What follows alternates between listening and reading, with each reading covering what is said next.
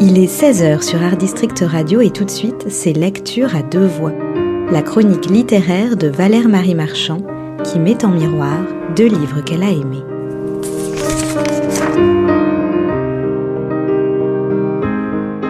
Heureux celui qui a la tête dans les nuages, car le royaume des mots est peut-être à lui. Heureux ceux qui liront cet ouvrage, La fin des nuages, que Mathieu Simonet a publié tout récemment aux éditions Julliard. Ce livre qui se lit comme un roman est en réalité un texte hybride situé entre ciel et terre et à mi-chemin du récit et de la fiction. Mathieu Simonet est un ancien avocat qui a créé la journée internationale des nuages, d'où peut-être l'idée de ce manifeste poétique où il est question non seulement de la pluie et du beau temps de nos vies respectives, mais aussi du clair et de l'obscur de nos paysages intérieurs. La toute première phrase de ce livre est sur ce point assez explicite. J'ai rencontré Benoît sur un malentendu, nous dit l'auteur en mêlant d'emblée le changement climatique au climat plutôt tourmenté de sa vie affective. Mathieu Simonet vient en effet de perdre son compagnon Benoît Braillère, disparu prématurément en raison d'un cancer. Depuis, il se souvient, il tente de se remémorer les moments qu'ils ont vécus ensemble. Il convoque ainsi certains fantômes pour faire échec et mat à la douleur et au silence. Il retrace sa vie sentimentale à ciel ouvert, et il ne se résout pas vraiment à faire son deuil, ni même à oublier ce dernier souffle qui pourrait bien être le premier souffle d'une nouvelle histoire. C'est en effet juste après un tsunami ayant eu lieu dans l'océan Indien qu'il a rencontré Benoît.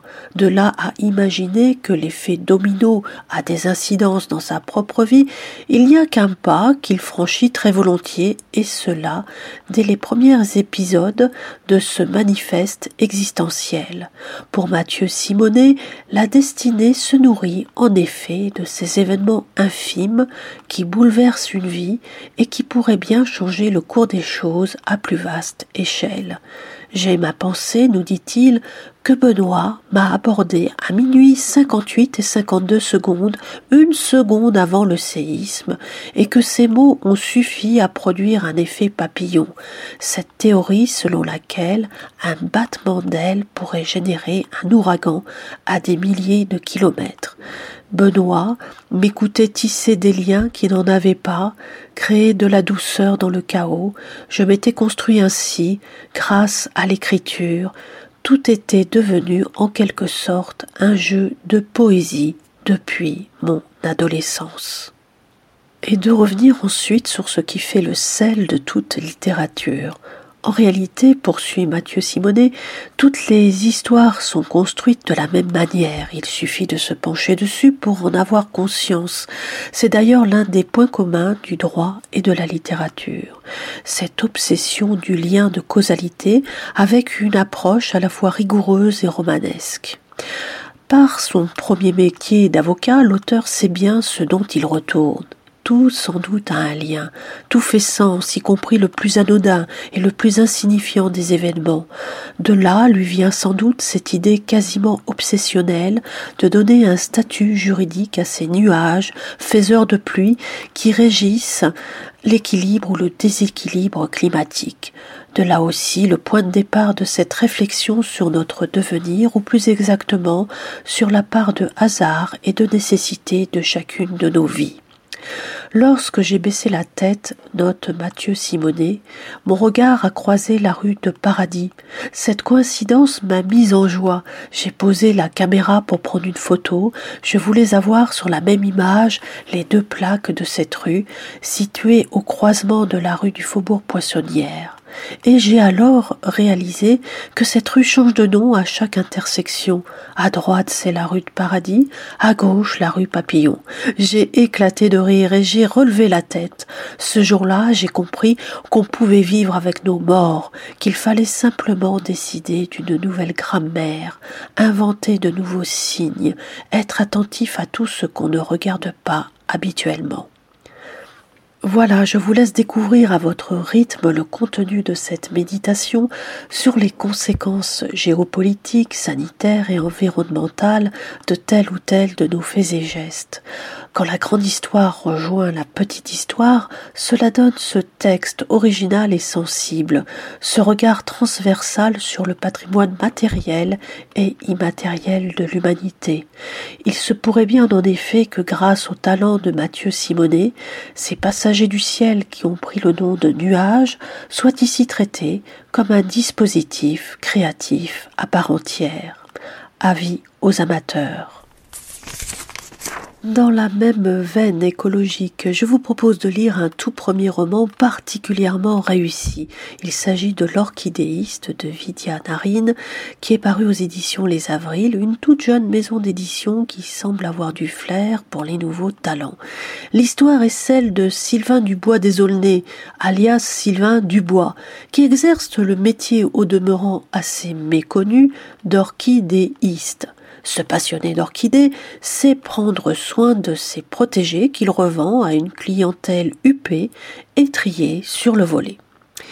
Il est bien évidemment incollable sur le sujet et c'est tout sur la symbolique et la commercialisation massive de cette fleur pas tout à fait comme les autres. Il y a en effet près de 30 000 espèces d'orchidées réparties en 350 genres. Cette famille végétale fait partie de sa vie. Chaque semaine, il en découvre une nouvelle variété.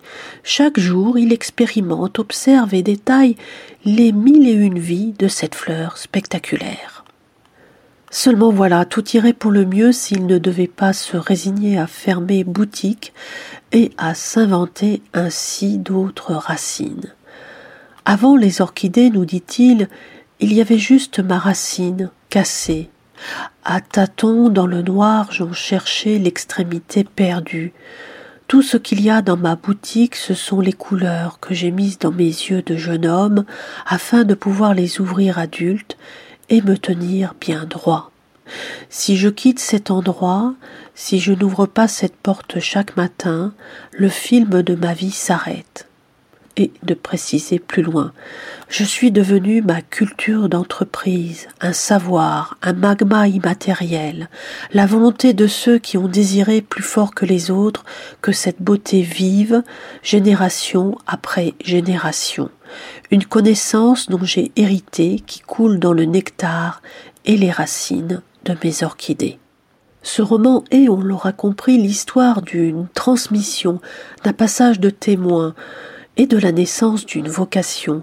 Sylvain, qui est au départ un jeune homme de bonne famille, aurait pu reprendre l'entreprise familiale.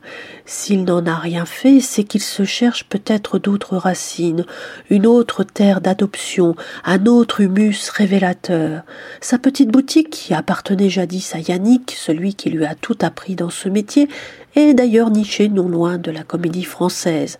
C'est une sorte de tanière où il s'est peu à peu reconstruit, où il prend ses quartiers d'hiver et ses quartiers d'été, et où il espère bien un jour passer le flambeau à plus orchidéiste que lui. Son successeur sera peut-être Hugo, son jeune apprenti, qui le seconde dans ses travaux, à moins que ce ne soit quelqu'un d'autre. La magie de l'orchidée consiste justement de n'être jamais là où l'on croit et d'avoir des racines aériennes, ce qui lui permet peut-être d'enjamber une réalité un peu trop terre à terre. Dans une langue imagée et parfaitement maîtrisée, Vidya Narine tisse un lien subtil entre cette plante mystérieuse et les enracinements ou les déracinements de tout parcours de vie. On ne peut être qu'émerveillé par ce passionnant voyage au plus près du vivant.